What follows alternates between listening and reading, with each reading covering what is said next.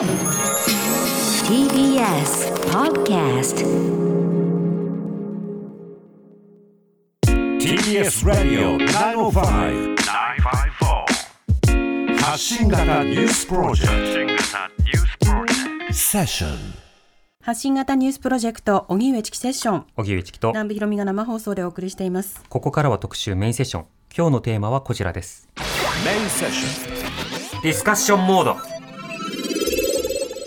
緊急事態宣言延長ワクチン接種入管法改正案の取り下げイスラエル・パレスチナ問題。あなたの気になるニュースは何ですか？ニュース座談会5月場所。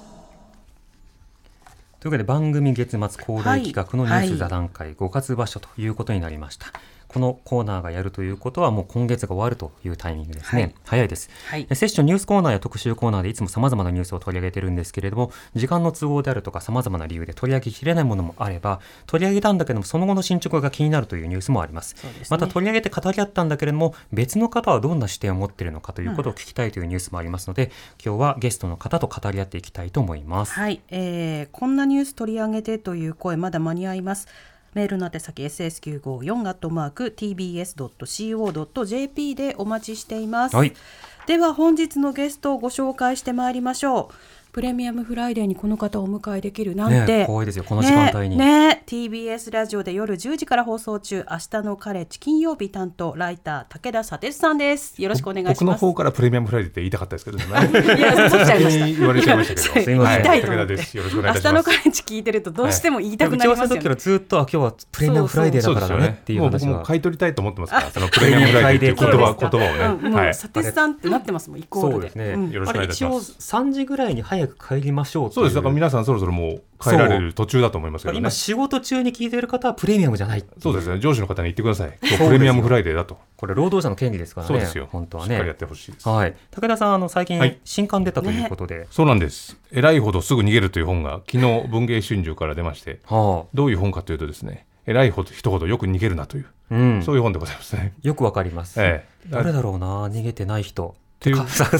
し合って先週のオープニングでねええ。熱く語ってらっしゃいましたよね。どんどん最近のニュース見てるとなんか俺本のプロモーションしてくれてるのかなっていうぐらいうん。あまた逃げたみたいな。姿をくらますということが多くなってますけどね、うん。ぜひ読んでみてください。そうですね、はい。よろしくお願いします。よろしくお願いしお願います。しますそしてエコノミストの蔡真澄さんです。よろしくお願いいたします。よろしくお願いしおます。願いします、えー蔡真澄さんは2012年に証券会社から独立後経済学を軸にニュース資本市場解説をメディアや大学などで行っていらっしゃいます。著書に30年分の経済ニュースが1時間で学べるなどがあります。はい。さやさんいつもあの経済周りのねニュース解説していただいてますけれども。そうなんです。そういったその解説の経験を込めてそして経済学の知見を込めながらその本を書かせてもらったんですけど、はい。はい。令和元年に出てる本なので、うん。コロナの影響の話は出てないんですけどただ、過去の経済ショックとか金融ショックとそして今起きているコロナショックの何が違うのかってことも垣間見えると思うので、うん。よかったらぜひ読んでくださいという感じです。はい、こちらの方も。あと、さえさんあのいつもねその経済の話がメインですけれども他にも気になるニュースっていうのは日頃ありますか？そうですね。やっぱりまあ経済関連にはなるんですけれども、うん。やっぱり今 SDGs っていうのが注目されていてそのはい。SDGs っていう目標を達成するために ESG 投資社会に優しい会社に投資をしましょうっていうムーブメントが起きてるんですけど、はい。果たしてこのムーブメントは今ちゃんと正しい方向に行ってるのか課題はないのかっていうそんなところで私は今注目してますかうね。その特にそのいいエンバイロメント環境の方に対してやってる企業を応援しましょうみたいな話になってるけれども第一段階で気になるのは SDGs は環境だけじゃないのに環境だけの話になると他のジェンダー平等とかの話が抜け落ちますよねってまず第一段階そこありますよね。そうなんです。しかもジェンダーの話環境の話そしてガバナンスっていう情報開示の話すべて大事なんだけれども、うん。同じ天秤で測れない。例えば脱税をしてはいるけれどもでもジェンダーのこともちゃんと考えてるし環境配慮してる会社これいい会社なのってすごく評価が難しいじゃないですか、うん。はい。そういったどう評価するかっていうのが今結構問題になってきてるかなっていう感じですかね。だからそれをなんかこれがダメだから全部ダメというのもまた違うのかもしれないけれども、何かいいことやってるからといって見過ごしやしませんぞっていうのも大事ですよね。そうなんですなので日本以外の国だとこの ESG に対して取り組んでますかっていう情報開示の義務付けっていうのがかなり進んできてるなってところに思いますね。そう情報開示これからの企業でとても大事だと思いますね僕の割と身近なフィールドだと例えばネット上でのヘイトスピーチなどを、えープラットフォーマーたちがどれぐらいしっかり削除してでそれに対してどう分析してどのように例えば開示したのかなどもこれから開示していくというかあの説明していくことが必要だと思うんですけどいや本当にそうだと思いますこの辺りルール作りまだですもんね。そうなんですなのでやっと環境に関連した情報開示をしましょうっていうところが進んでるんですけど、うん人種であるとかその差別発言であるとかそういったことに対して経営陣がどうコミットするかっていうのは目標もなければうん開示の義務も今まだないっていうところなんですよね。そうですよね。だから今例えばウイグルで作られた服がいろんな量販店などで売られているっていうようなことの問題についてあの言われるとね佐哲さんあの例えばいろんなシャツを買う時も、ええ。このメタルシャツはうん。どこ産だろうって気にしなくちゃいけないですもん、当然ね。当然そうです。でも本当だから最近その SDGs バッジをとりあえずつけてみるっていうような感じがありますけど、はい。あれつけるのって相当な問題をこう自分で背負うというか、うん。かなり覚悟のいるバッジだと思うんだけれどそうですね。こがこうちょっとこうおしゃれというか、うこのん理解しているぞっていうアピールになっているっていう感じのそこへの違和感っていうのはなんか年々というかここ最近特に強まってるところありますそうね。ですね、うん。そこから先にどういけるかあそのバッジつけてるっていうことはこれもやるってことですねっていう話をすると大体嫌がられるんですけど、でも糸口があるっていうのは助かるなっていう両面があるのでうん。まあ、今日はいろんな話していきたいなと思います。今日もうすでに本編に入っている感ありますがリスナーの方からのメール紹介していきましょうか、はい。3つ続けていきましょうか。みお三方からね、ははい。いまずは神奈川県のラジオネームちゃこさんからのメールです。ありがとうございます緊急事態宣言の延長です。東京などでは再延長の動きその場しのぎの対応であまりにも見通しが甘いとしか思えません。やるならしっかりと期限を定めてしっかりと保証もしてほしい。私たちが納得する形でやらないからずるずると延長することになるしオリンピックの前には何とか宣言を解除できるようにしたいという思惑が透けて見えることも気持ちが悪いと感じてしまいます。てんてんてんと。続いてはラジオネームお寿司さん。ありがとうございます。東京と大阪では大規模接種センターが動き始めた新型コロナのワクチン接種の進行状況気になってます、そもそも大規模接種センターって本当に大規模なんでしょうか、ん。このペースで接種していたら今30代の私とかはいつ頃打つことになるんでしょうか、優先順位を上げてくれとは言わないですがワクチン接種がうまくいっている国や地域の事例を取り入れ取り入れて進めてもらいたいですといただきました。はい、そして千葉県のラジオネームスイミーさんからです。ありがとうございます。あり。がとうございます。ニュースで気になることですが、オリンピックの安全安心という言葉です。聞くたびに安心だと感じるのはこちら側なのにと思い、もやもやします。どう対策するのかをはっきり決めて安心してほしいと言うべきです。おっしゃっている方々は対策があやふやなのを隠し、この漢字4文字を使ってごまかしているつもりでしょう。でも、この状況で開催したら私たちはどうなるのかと不安でいっぱいです。中止しかないと思います。皆さん、この言葉をどうお感じでしょうかと。うん、いただきましたね。はいさて武田さんこのワクチンの話緊急事態の話オリンピックの話ありましたけれども、はい。気になる論点いかがですか？まあ今月は本当にやっぱりねオリンピック本当にやるのかやらないのかっていう話がずっと出てましたけど、まあ、僕自身はですねずっとこうできるできないっていうことじゃなくてもそれどころじゃないっていう選択肢でうん。割と話をしてきたんですけれども、まあ、もう本当にコロナ禍以前からですねこの複数の問題いろんなあ賄賂の疑惑であるとかもちろん開催費の高騰であるとか、であのまあ、この気温がねここまで上がるのにそこで選手がボランティアの方たちが対応できるのかっていうような問題がたくさんあった中でこのコロナになってからですねこのコロナの中でできるかどうかっていうう議論だけになってしまって、まあ、この東京オリンピックっていうのはそもそもたくさんの問題を抱えてたんだっていうことをもう一度思い返さなくちゃいけないなということはここあのここ最近のところ思うようになりましたね。うん、そうですね、あとはその海が臭いとかね、はいはいはい。あのあるいは今はその海上の木を例えば伐採するのが是か非かとか、ええ。いろんなあの論点が山積みなんですけれども何かこうコロナ対策の下でということでうん。隠れがちですよね。そうですね。あのお台場のあのトライアスロン会場をね、はい。やっぱりアサリできれいにしようとしたっていう件もあれ、1億円ぐらいかかってるってことなんですけど、はい、まあ、今頃アサリがどういう気持ちでいるのかっていうのはちょっと確認したいところですよね。同じアサリになっているのかそれとも次世代なのかな、次世代のアサリっていうのはちょっとアサリ自身もどこまで考えてるか分かりませんけどね。うん。うん。まあ、あのトライアスロンとはまた別の,、ええ。あの会場で、うん。あの今度はあの牡蠣が問題になってるって話、はいはいはい。先日ニュースでお伝えし住み着いちゃったっていうやつね。そうそうそう、ええ消波堤に住み着いたので消波堤が沈んでしまうかもしれないっていう、うん。いろいろ牡蠣や貝類にこう悩まされているところもありますがでもこれ貝類のせいじゃないですよね。そうですよね、うん。ええ。まあでも今ねあのメールにありましたけどやっぱりこの安心安全という言葉がもう本当に連呼されていて何を聞いてもこの言葉が返ってくるんですけど、例えばあの丸川あオリンピック担当大臣のはい。発言からですね、この安心安全というのを引っ張ってみると最初はそのワクチンなしで安心安全な大会をやりますっていうふうに言ってたんだけど、うん。いつの間にかあワクチンを選手たちに接種するので安心安全に行いますということを言っていて、うん。同じ言葉を使うんだけどそこの前後っていうのは全く変わってるから、これから何が起きてもまた状況が変わってきてもこの安心安全っていう四字熟語を当てはめると、まあ、そのままエンジン吹かしたままいけるっていうことになっちゃうんで、うん。まあ、こういう流行りの言葉みたいなものにこう注視するっていうのは非常に重要なことだと思いますね。そうですね、うん。当然1万人規模でやってくる選手に加えてさらにその5万6万人規模でやってくるスタッフやメディア関係者の方々その方々に全員ワクチンを打つかどうかっていうのはまだ明言されていない、ええ。でもワクチンそこに打つっていう選択肢それはどうなのかっていう話も当然あるわけだけれども説明の話も気になるところではあります。すごくだからこちら側の疑問とか問いかけっていうのがどんどん具体的になってるんだけど、返ってくる答えが抽象的だからうんもう多分ねみんな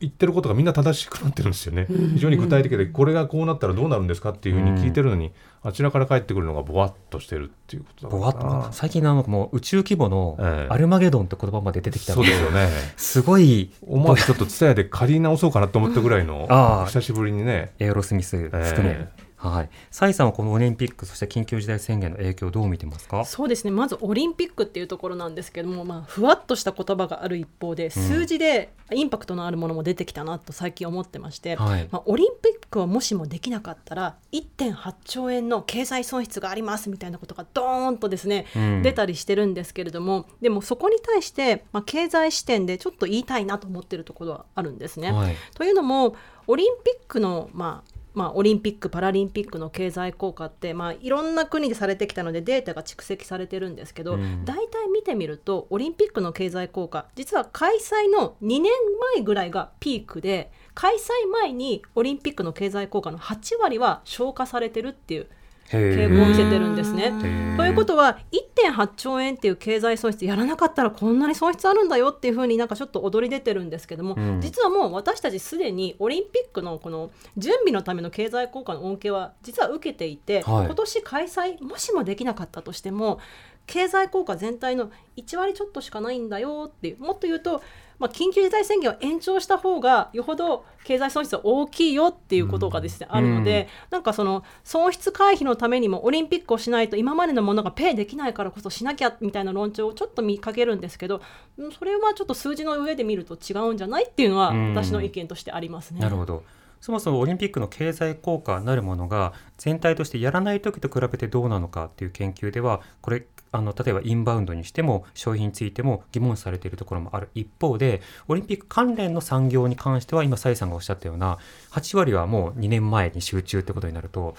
え今からやる意味はよりなくなるな。それはあの経済的な利益を訴えている人にとってのまあなんだろう武器がなくなるなという感じはありますよね。そうなんですなのでオリンピックしなかったらこのイギリスみたいにオリンピック後にインバウンドの人たくさん来てもらえないよとかっていう声も聞こえるんですけど実はそのオリンピック後にたくさんインバウンドのお客さん海外からのお客さん呼んでるところはオリンピックとは別のところでこう誘致であるとかこの PR を頑張ってたからこそお客さんが来ていた海外からのお客さんが来てたっていうところがあるので必ずしもオリンピックだけではないんですよね。はいだからちょっとなんか経済のためにオリンピックっていう目線も少し違うんじゃないかなっていうのは思うんですが、まあ、選手の気持ちに配慮するとこうですってちょっと強くも言えないなというところもあるって感じですかね。そうですね、まあ、ただその今の経済効果って話で残りの何があるかっていうと一番大きいのはメディア放映量ですよね。いやもう正直そこです、もうメディア放映量とそしてチケットであるとかもう本当にそこのあたりです。えーとなるとその放映したいんだったら別にその局地開催じゃなくて分散開催でもいいじゃないかっていうふうに、うん。僕はあの以前からあのアイデアあそんなのいいんじゃないのというふうに思ってるんですけれども一つの都市に集める必要って最近ますますないですよね。ないですよね、もうこんなにオンラインでいろんなところと中継できたりとか進んでいて、だからおっしゃる通り本当に隣の国に対してこの競技に関しては一緒に分散開催してくれないかっていうその協力体制ってできなかったのかなっていうのは今回のことを反省して次に生かしてもらったら嬉しいなとは思いますね。そうですよ。だって例えば次に特定の都市でやるつもりだった。でもそこで政情が変わってトップリーダーが差別的なことを言った。じゃあ参加するのか参加しないのかっていう大きな判断で分かれるんだけどそこが例えばそこはカヌーの会場だった。じゃあカヌー会場は別の国にしましょうみたいなある意味リスクを抑えられるという点もありそうですけどね。選手にとっても政治リスクを回避するって意味ではこれポジティブなことがすごくあると思うんですよね。この発言したからうちの国は選手を出さないですって。いやいやでも選手は頑張ってるじゃないって言った時に、一国集中じゃなくて分散した方がそういう意味ではねって私としては思うんですけどね。うん。武田さんはいかがですか？あの最近出た本でですね元オリンピック選手で政治学者のジュールズ・ボイコフボイコフっていう人がいて、まあ、その方がですね、まあ、オリンピック反対する側の論理という本を出してるんですが、うん、その中であのスポーツウォッシングっていう言葉を使ってるんですね、はい、このスポーツウォッシングってどういうことかというと、まあ、オリンピックっていうですねこのスポーツイベントを使ってこの国内のですねこのシミのついた評判というのを洗濯して慢性的な問題から国内の一般の大衆の注意をそらすというような言い方も、これはずっと彼はしてるんだけどまさにですね今このオリンピックをやる意味政治家の人たちがやる意味がですねこのシミのついた評判を選択するっていうこの言葉を聞くとですねあそういうところに意味合いがを見出してるんじゃないかなというふうに思ってしまいますよね。目をそらすまさにウォッシングですよ。っていうことですよね。うん僕ねあのアスリートの方頑張ってるって話よくされるんですけどあのこれだけ頑張ってることを重視されるのってアスリート結構特殊だと思うんですよ。えー、他の分野で仕事とかさまざまな作業に対して頑張ってるんだからやらせてあげたいっていう語りはなかなか入ってこないんだけどオリンピックやスポーツに関してはその語りが当たり前のように浸透しているところあると思うんですよね。確かに街中では運動会ができない子どもたちとか仕事にもう思うようにいけなくて頑張ってるけど頑張れない人もたくさんいるはずですもんね。うん、だから努力とそれに対して何か支払わなきゃいけないものっていうのは別に等価ではないのと加えて、うん、たまにアスリートの方が「いや感動をお届けしたいんです」っていうようなことを述べたりすると。でこれも相当その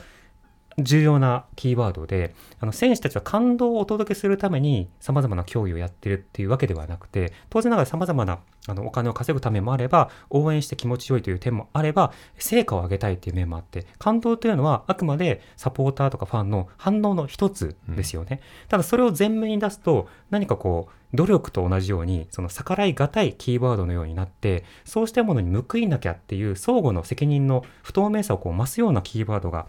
この辺りの言語だと思うんですよね、うん、頑張ってるっていう言葉で比較するって非常に危ないことででも、その上でじゃあ例えばじゃあ頑張るっていうことで比較しましょうってことになったらみんな頑張ってるよね、うん、今このこのすごい頑張ってオリンピックやめてって言ってるででそれぞれのこう営みの中で頑張ってるわけだからそこでアスリートだけを優先する意味というのかそこを何かそこばっかり聞き取る必要性っていうのはないと思いますけどね。うんうん、でもウォッシングという話で言うとおそらくその IOC のあの幹部も言ってますけれどもなんだかんだでやったらやっぱりなんだかんだで感動して、うん、よかったねやれやれっていうふうに反応する人が相当程度いるというのもこれは否定できないですよね。それはずっとあのあの神戸大のですね小笠原弘樹さんっていう教授がずっと言ってるんだけれども、まあ、どうせやるなら派と賛成派じゃなくて反対派じゃなくて、どうせやるなら派っていうことを言ってるんだけど、これはまあやるとなってまあどうせやるんだったらまあ見ようかとかちゃんと良かったじゃんこのオリンピックやってっていうことに流れていく人が出てくるんじゃないかってことを前々からおっしゃってたんだけども、でも今この開催が2ヶ月になってきて確かにですねこれから増えてくるのはまあ大変だけどまあなんとかやるんだったらまあじゃあこれはもう受け止めましょうよっていう人たちが増えてくることを多分期待してるんだと思いますけどね、無理やりやろうとしている人たちは。うん、でもそのオリンピック開催に合わせて実はいろんな論点があの進められていた。そのうちの一つが安全安心と言葉さっきリスナーの方からもありましたね。この安全安心なまちづくりという名のもとに入管法のもとでですね、うん、入管法の、えー、改定が進められようとしたり、はい、また同時に多くの方々を収容するという動きもあったわけです。その入管法についてはたくさん今日メールいただいてます。はい、えー、ラジオネームえあ榎本さんですね。榎本さんからありがとうございます。入,、えー、入国管理法案の問題です名古屋入国管理局のビデオは未だ公開され公開されていません。保安上の理由の一点張りで隠蔽されています。ウィシュマさんがどのような虐待を受けていたのかぜひ知りたいです。上川法務大臣佐野入国管理局所長の答弁には怒りを感じます彼らに人権意識はないんでしょうか、うん、もう一つ来はい。ラジオネームトマト祭りさんです。ありがとうございます。入管法のニュースが気になりました。セッションで当事者の方のお話を伺ったり、エリザベスさんのドキュメンタリーを見たり、ウィシュマさんの報道を見るにつけ、これを放っておく社会には住みたくないと感じていました。私は社会運動に積極的ではないのですが今回は思わずネット署名にも参加しました。結局強制的に可決するようなことが起こらなかったのはほっとしたのですが一方で司法手続きの導入などを盛り込んだ野党案を含めてなかったことにならないかと心配です。世論調査では排外的な意見が多いというのも聞きました。今回はウィシュマさんのニュースがセンセーショナルだったからこそ事態が動いたものの根本的な解決につながるのか不安ですと。はい。えーそれからですね、えー UNHCR 中日事務所の広報官、森谷由紀さんからメールもいただきました。はい。ありがとうございます。えーニュース5月場所、実は高校時代から大相撲ファンなので、はあ相撲ネタを上げたいところなんですがやはり本業にてらい、出入国管理法改正に向けて多くの方々が声を上げたことにつきます。この仕事を長くしていますが、嬉しい驚きでした。おかげさまでさらに忙しくなっておりますが、特に今までこのような問題をご存じなかった方々、特に若い世代にも知っていただく機会になったことを実感しています。というようなメールをいたはいだきました。皆さんありがとうござい現場で多くの人がこれだけ声を上げたという実感感じたことなかったよというふうにいただきました。で先ほどのトマト祭りさんのメールにもありましたように、はいやはり実際に例えば何かの話をするときに数字の話よりも人の話をする方が確かに通りがいいというのはメディア論でも言われているところなんですね。うん例えばどこどこの国にでは何人に1人がワクチン不足してますって言っても寄付が集まりにくいが何々さんはこん今年学校に行けるかどうかあなたの寄付によってかかってますっていうふうにストーリーを伝えた方が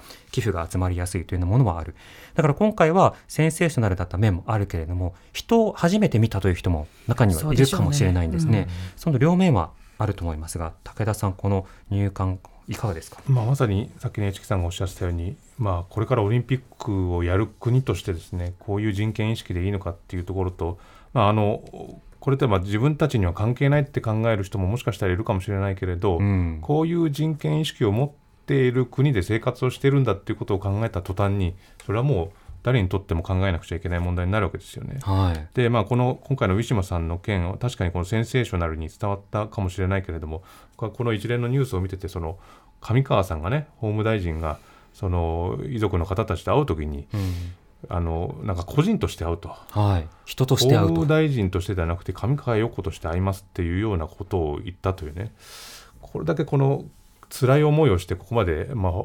あね、来たこともないような国でいろんな人たちに囲まれて、ようやく話を聞こうって言った時に法務大臣じゃなくて上川陽子として会いますって、うん。それだったらそこら辺の喫茶店で会えばいいんだけれどももちろん連絡はあの法務省から来るわけじゃないですか。はい法務省のね。こういはい。うこの、なんていうのかな小手先で逃れようとする手口っていうのはもう今いろんな問題で同じようなことが起きているわけだから、うん。そこに対してはやっぱり厳しくつついていかなくちゃいけないなと思うし、まあ、今メールにもあったようにやっぱり今回の問題ってそれこそ、まあ、あの SNS のハッシュタグであるとかそういったところでかなり広がりがあって、それによって、えーサクッと本当は通したかったところかもしれないけれどもあれどうやらこれは声が大きいぞということで、えー慎重になったっていう部分もあると思うんで、やっぱりそうやって声を上げていくことの重要性ってすごくシンプルですけれども、まあ、力強いものだなというふうに思いましたね。そうですね。うん、サイさんはこの入管の問題いかがですか？いや本当にあのトマト祭りさんのコメントにある通りあのこういうその人権意識の国で私は今住んでいるんだって思ったらすごく怖くなったんですよね。であの私自身はその日本国籍を取得して日本に住んでるんですけども。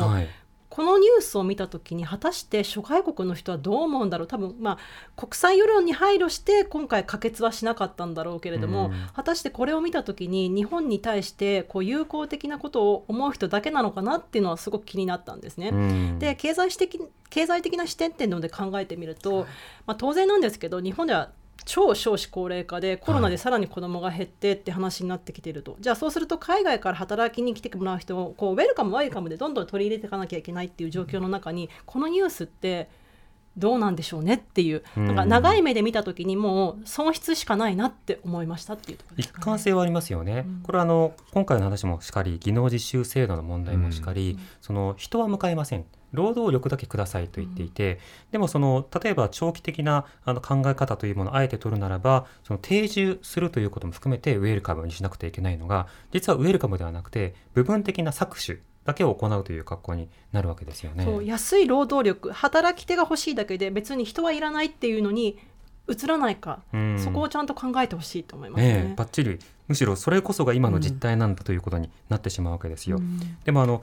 例えばあの日本国籍を取得されたりとかあるいは日本が好きで働きに来られたりとかいろんな方いると思うんですけども外国人排除の例えば動きというのはその線引きっていうものをどんどんどんどん広げていくんですよね。例えばいろんな政治家批判とかあるいはさまざまなその著名人批判の中でもあいつはもともと日本人じゃないからとかあいつは帰化した人でしかないとかそうしたその攻撃って日常的に行われるじゃないですか。でそのようなその声というものに普段から違和感を表明しておかないとこうしたさまざまな部分でのやっぱり暴力化っていうものが進んでいくし、うんうんこうしたさまざまな部分での暴力化は日常にもたやすく浸透してきますよね。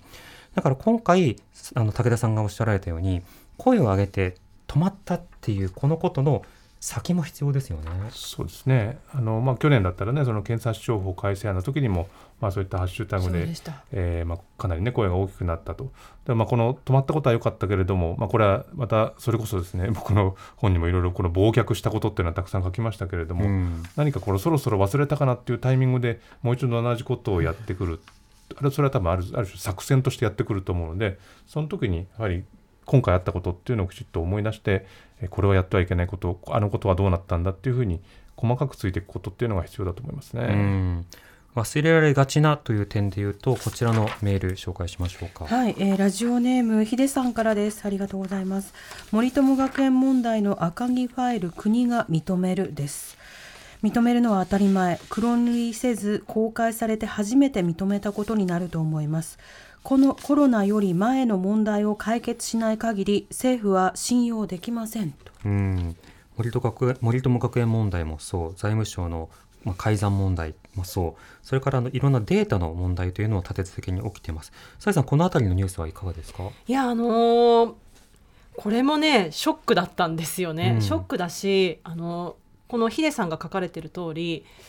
信用していいのかなってやっぱり思っちゃったんですね、はい。でその信用していいのかなっていう懐疑的な心を私だけじゃなくって多くの人が持つと何が起こるかっていうと今まあコロナ対策で政府が動いてまあ補助金であるとかまあ施策をしてるわけなんですけどもどんどん信用されなくなってくると、うん。けうまくこうけ政府がですね経済を持ち上げたいって思った時にも国民が乗ってくれないってことが起きてくるしまあこの信任政府に対しての信任が下がるっていうことはやっぱりさっきの話と同じようになってくるんですけども長い目で見た時にはい。これはちょっと政府の思い通りにいかないような経済政策とかそういうことも起きてくるんだろうなっていうふうには思いますよね。うん。このようにしますっていう政策を一定程度信頼してもらうことによって市場が反応したりとか、財政効果が効くっていう面もありますから。そうなんです。なのでお金をこう出しますよ。増税しばらくしませんよって言ったとしてもなんだやっぱり信用できないじゃんっていうところがうん。どんどんいろんなところでイエローカードが出てしまうと、はいそうかってことでそう金融市場も反応しないしっていう話ですよね、うん。みんなお金を積極的にも使わなくなるしっていう。そうですね、そしてこの森友学園問題の追及の最中で財務省ではそのメディアに対するセクハラ問題も発生したりということで、うんこの点も全く信用できないですけどね。そうなんです。なんかあの多分霞が関で働いてる方が全てがそのセクハラ体質の人じゃないしもちろん、うん。ちゃんと働いてる方もいらっしゃるんですけども、ああいった問題に対して厳しく処罰であるとかガバナンスあのまさに監視する仕組みですね偉い人。そういったものがこう後から出てこないとやっぱりそうじゃん。やっぱりその政府観光庁ってこう排他的で男女差別っていうのが効いてないのっていうふうに思われてしまうと良い人材も入ってこないしでうん悪循環でしかないと思うんですけど、まあ、政府に対してのガバナンスって難しいんですけどね。そうですね、うん。何か宣伝することを PR って言いますけど PR はパブリックリレーションなのであの公的な関係性を作るために説明することじゃないですか。ただそうしたようなことについての配慮が、まあ、ない案件が続いてますけど武田さんはいかがですか？まあ、しかもこの赤木ファイルがあー、まあ、国が認めた後にですね、ん。まあ、麻生財務大臣があーちょっと前からしてたよっていうようなことをポロッと漏らして、ちょっと見たみたいな。でその翌日にいやそういう意味じゃなかったんだっていうのはごにょごにょしたっていうことがありましたけれども、まあ、その上でまた再調査はしないというふうに言ってるわけですよね。うん。どう考えても赤木ファイルっていう存在自体があー新発見というかあ新たな資料なわけですからこれ新たに調査するべきだと思うしそもそも麻生さんそれ知ってたってなったらすごく大きな問題ですよっていうのも、うん。これもまたごにょごにょとうやぶやにするということを繰り返してますよね。そうね。なんかしかも再調査じゃなくてあの第三者調査が必要になりますよね、あれはね。そうですね。あれは財務省ないのですからね。だから第三者調査をするべきですけどね。そう、うん。でもそういったその改ざんとかデータを隠してましたとかあの取れてませんでしたっていうことが続いていくとさまざまな例えば、えー災害時とか今のコロナ対策の中でもそのデータ合ってるのとかいろんな疑問が出てくるということになる。なのでこうした問題は地続きだからこそ忘れる忘れてはい忘れないというような問題ではなくて今の進行形の問題なんだということも分かります。ジ Radio オ荻上チキ。荻上チキ。セッション。荻上チキセッション。今日の特集メインセッションテーマはニュース座談会5月場所。あなたの気になったニュースは何ですか？ゲストにライターの武田砂鉄さん。よろしくお願いいたします。そしてエコノミストの蔡真澄さん。お迎えしていますお二人とも引き続きよろしくお願いいたします。お願いします。リスナーの方からメール2通紹介したいと思います。まずラジオネームポッポさん、えー性的マイノリティの人たちへの理解を促進するための法案を議論する中で、自民党内で差別的な発言が相次いでいると聞いて心底がっかりしています、これまでも自民党議員による差別発言が繰り返されているのになぜ繰り返されるんでしょうかというふうにいただきましたそしてりょうさんからはこんなメールです。ありがとうございます。今月気になったニュースはやはり LGBT 理解促進法案についてです。この法案に差別をしてはならないという文言を入れるかどうかについてごたごたしたままこのまま見送りになってしまったことに理解ができません。差別を許さないことで生じる訴訟の懸念が反対派から述べられていましたがそもそも差別をしてはいけないというのは当たり前の話でそこから具体的にどこまでが差別かどうどこまでが差別かどうかを法整備していくというのが本来これから話し合うべき事柄なのにその差別をしてはならないという前段階でこんなにも揉めているのはまるで自民党は差別をしたいのではと思いますし思われても仕方がないと思います。LGBT のえー一当事者としてもこのような国の方針にこれからの未来が不安で仕方ありませんといただきました。はい、仮に差別禁止の法案が出たとしてそれによってそのあらゆる言動が急に禁止されるわけではなくて当然この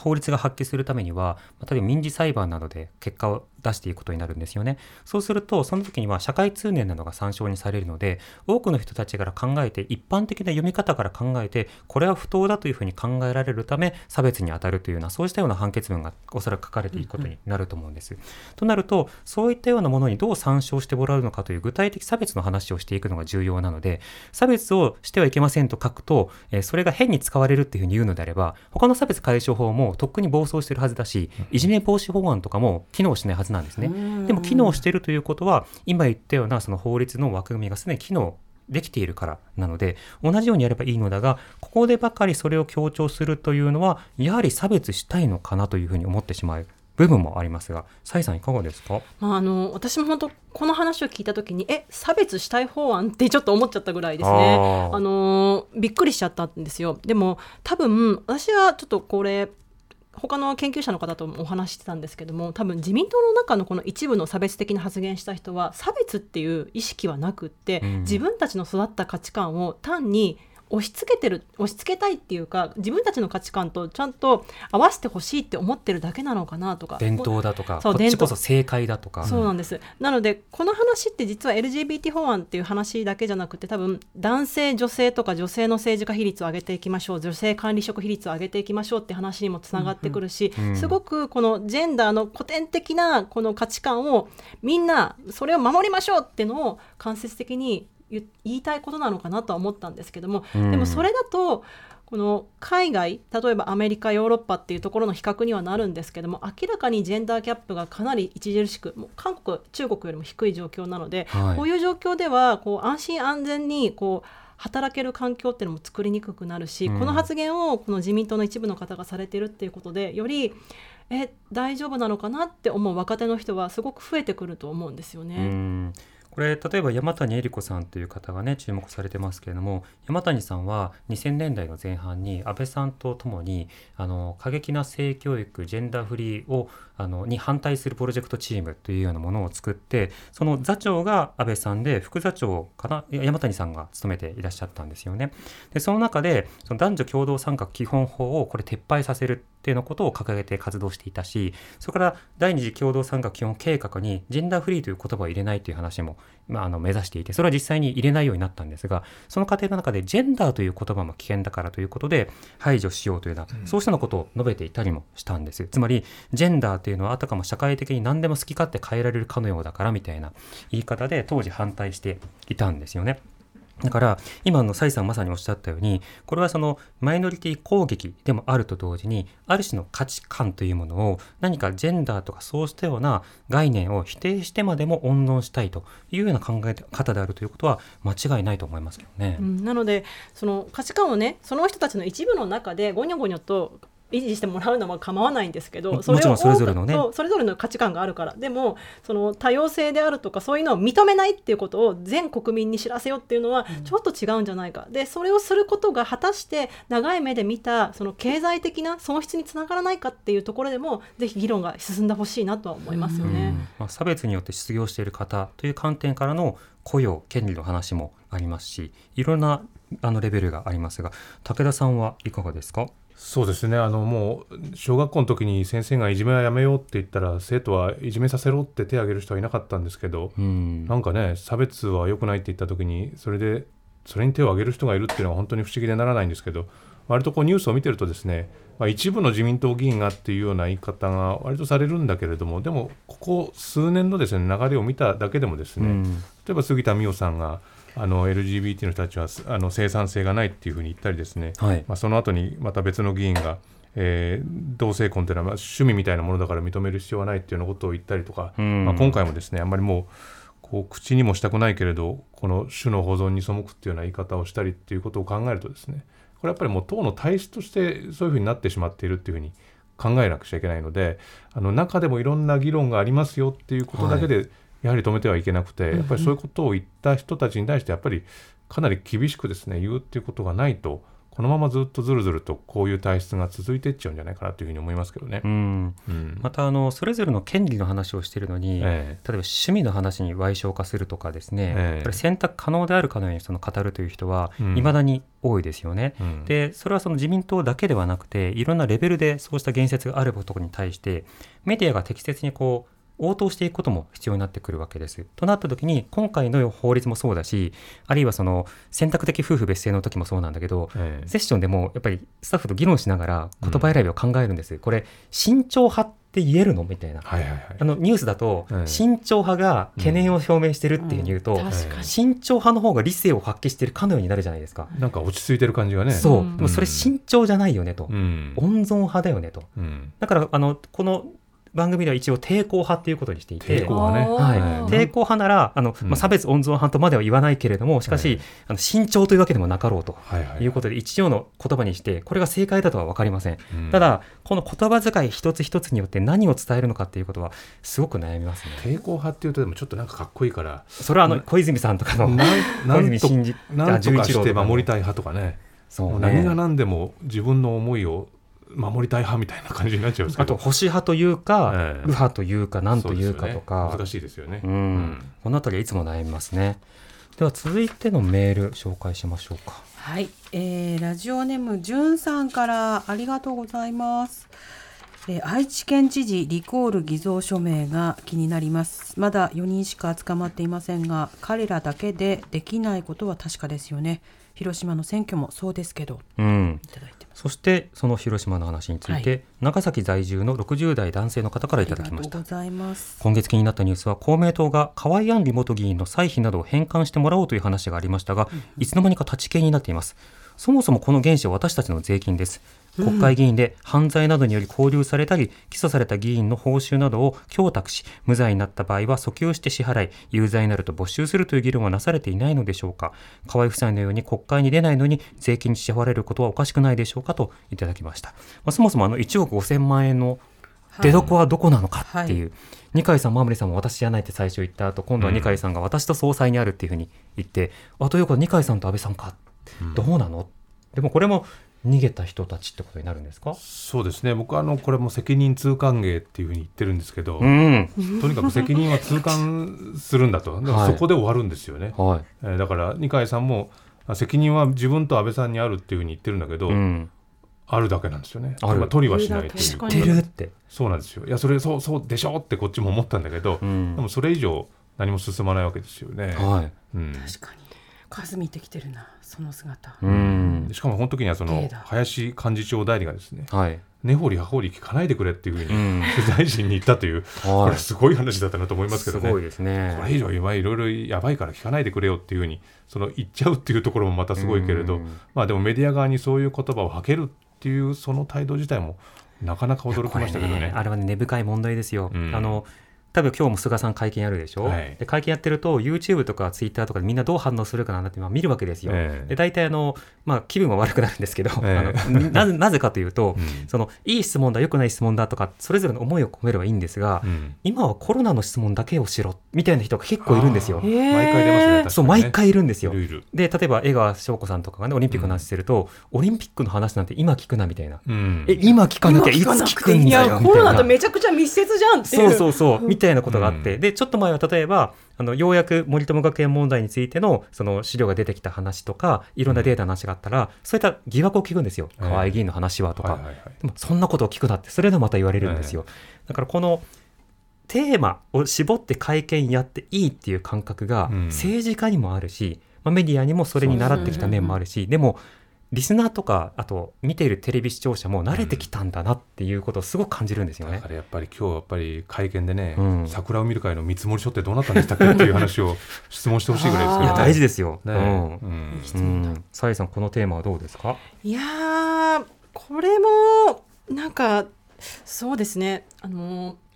はい。そう河合議員とね。河合議員のその話なんですけども、あの私から言わせてもらうとあのやっぱ株式会社の場合だとそのはい。株式会社の偉い人をどう監視するかの研究してるんで、あコーポレートガバナンスっていうんですけど、なんですけどこう株式会社っていう民間企業の場合だとこういう問題が起きて流用してましたって言ったらもう当たり前ですけど株主代表訴訟があって何億円支払えっていう話があって、でそれから逃げるためにカルロス・ゴーンさんとかがか、まあ、はい逃げたっていう話もあるかもしれないんですけど、はい。政治家の方の場合もちろん経済政策とかそういう話っていうのは失敗したとしても責任追及難しいと思うんです。でもこれは具体的に犯罪を犯しましたね。お金が支払われたのおかしいですよねって分かりやすい話だと思うので、はい。早急にそのお金をどう責任を持って返すのかっていうことが議論されないと、同じことが起きてしまうかもしれないし、うん。やったもん勝ちになるかもしれないっていうリスクをすごくはらんでると思うんですけど、うん。まあ、こういうことが何十年も続いてるんですかね。どうなんでしょうか。だからその例えば株主総会とかの場合だとあの何分の1の議決で例えば取締役を入れ替えることができるとか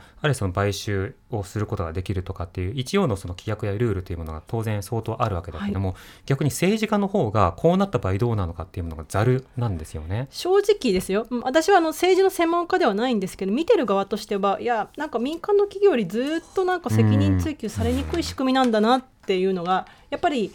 なんだろう安心安全って言えばもうオールオッケーじゃないんですけど、はい。なんかそういうものになってないかがすごく心配。だだったらもうじゃあ政治家さんを単にそう投票だけっていうよりもこれぐらいちゃんとこの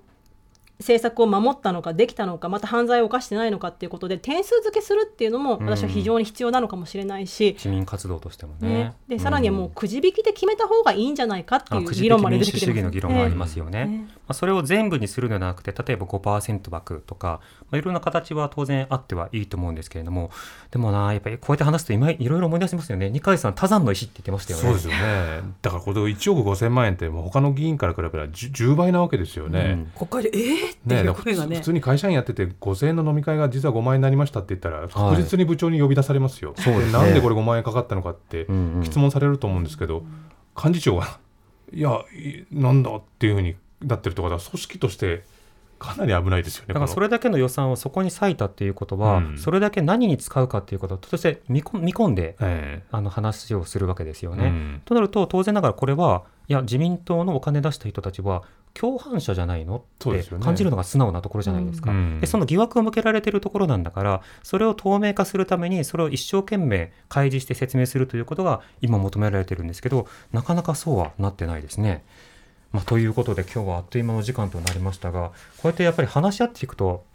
思い出されてつながって次につ続くっていうことがあるので大事ですね、うん、皆さんもぜひあの日常の中でいろんな方とニュースあの殴り合いにならないようにあの話し合ってください。議論を。はい。議論を。えー今日はライターの武田砂鉄さんエコノミストの崔真澄さんとお送りしました。お二人ともありがとうございました。ありがとうございました。またお待ちしています。ありがとうございましたありがとうございました。荻上チキ